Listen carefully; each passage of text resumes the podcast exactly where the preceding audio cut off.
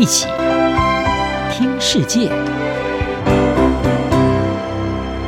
欢迎来到一起听世界，请听一下中央广播电台的国际专题报道。今天的国际专题要为您报道的是：战争进入第二年，美国援助恐怕出现乌克兰疲劳。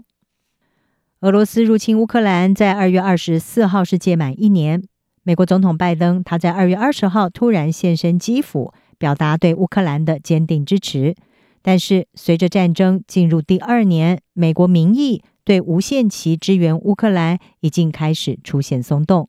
根据路透社和伊普索他们对四千多人所进行的一项新调查，美国人民对于向乌克兰提供军事援助的支持率已经降到百分之五十八。这是低于二零二二年四月时所做的百分之七十三。拜登他宣誓，只要俄罗斯军队仍然留在乌克兰领土上，美国就会坚定不移地提供支援。但是支持热情减弱的迹象出现在美国政治正处于困难的时刻，这可能会限制拜登充分兑现承诺的能力。目前，共和党和白宫就提高举债上限的谈判已经陷入僵局。在美国对乌克兰提供军事和其他援助之际，共和党人要求要大幅的删减开支来控制赤字。一些和前总统川普结盟的共和党国会议员更是要求要限制援助。对乌克兰的援助可能会成为二零二四年美国总统大选当中的政治足球，而这场竞选早就已经在进行之中了。人气很高的佛罗里达州州长迪尚特，他普遍的被预料会争取共和党总统候选人的提名，而他先前就批评拜登对乌克兰的空白支票政策。到目前为止，在大部分问题上是强烈反对拜登的国会共和党领导人，仍然是支持对乌克兰的国防援助，甚至呼吁要更快发送更强大的武器。而众议院外交事务委员会还有军事委员会的共和党籍主席麦考尔，他先前访问基辅的时候也表示，美国的势头正转向对乌克兰提供长程飞弹和战斗机。但是，共和党在乌克兰问题上其实是呈现分裂的。众议院右翼的共和党人曾经提出了一项所谓的“乌克兰疲劳草案”，要求要切断援助，但是这个提案缺乏足够的支持。众议院两百二十二位共和党议员当中，只有十一个人签署了这个草案。虽然数量不多，但是呢，华府智库大西洋理事会欧洲中心的高级研究员黎卓，他是警告，忽视这样子的意见可能是错误的。他说，这个小团体对党的指引力还有待观察，但是我认为这是我们所有人关心的事。自从战争开始以来，国会批准了拜登政府所要求的每一笔援助基金。截至目前，美国对乌克兰和盟国所承诺的军事援助已经达到了一千一百三十亿美元。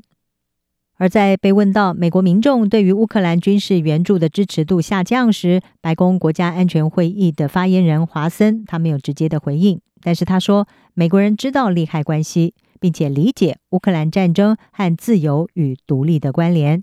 一位要求匿名的美国官员坦率地评论支持乌克兰的问题。他表示，美国已经告诉乌克兰政府，美国的资源不是无限的。他说：“我们都希望看到战争早点结束。”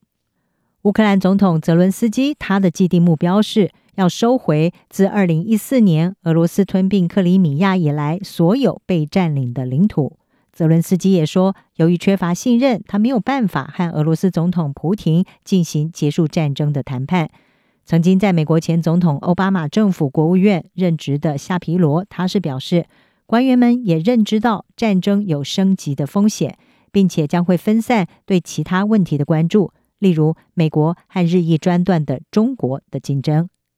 目前任职于智库欧洲外交关系协会的夏皮罗说，拜登政府向基辅和莫斯科提出妥协的能力有限。因为这会有在面对俄罗斯这样的对手的时候显得软弱的风险。虽然截至目前对乌克兰的援助在美国国会还是得到两党的支持，但是呢，一些共和党国会议员也质疑，在砸大钱帮助乌克兰的同时，美国人民却为高通膨还有陷入困境的经济苦苦挣扎。权力庞大的参议院外交委员会主席梅南德兹他表示。在面对选民的合理担忧的时候，政府必须要有充分的理由来说服美国民众继续的支持乌克兰。伊普索去年年底他做的一项全球民意调查是显示，包括加拿大、英国、法国、荷兰还有波兰在内的北约组织成员国，大部分的民众是支持继续的向乌克兰提供军事援助，只有匈牙利和意大利人反对是多于支持。华府智库战略及国际研究中心，他的高级顾问坎森他说：“乌克兰对抗俄罗斯入侵的能力是取决于美国和他的北约盟国的持续支援。”坎森说：“乌克兰的胜利将来自交付的武器和弹药，还有北约提供的训练，以及乌克兰人民的韧性所产生的累积军事能力。”以上专题由杨明娟编辑，还请进播报。谢谢你的收听。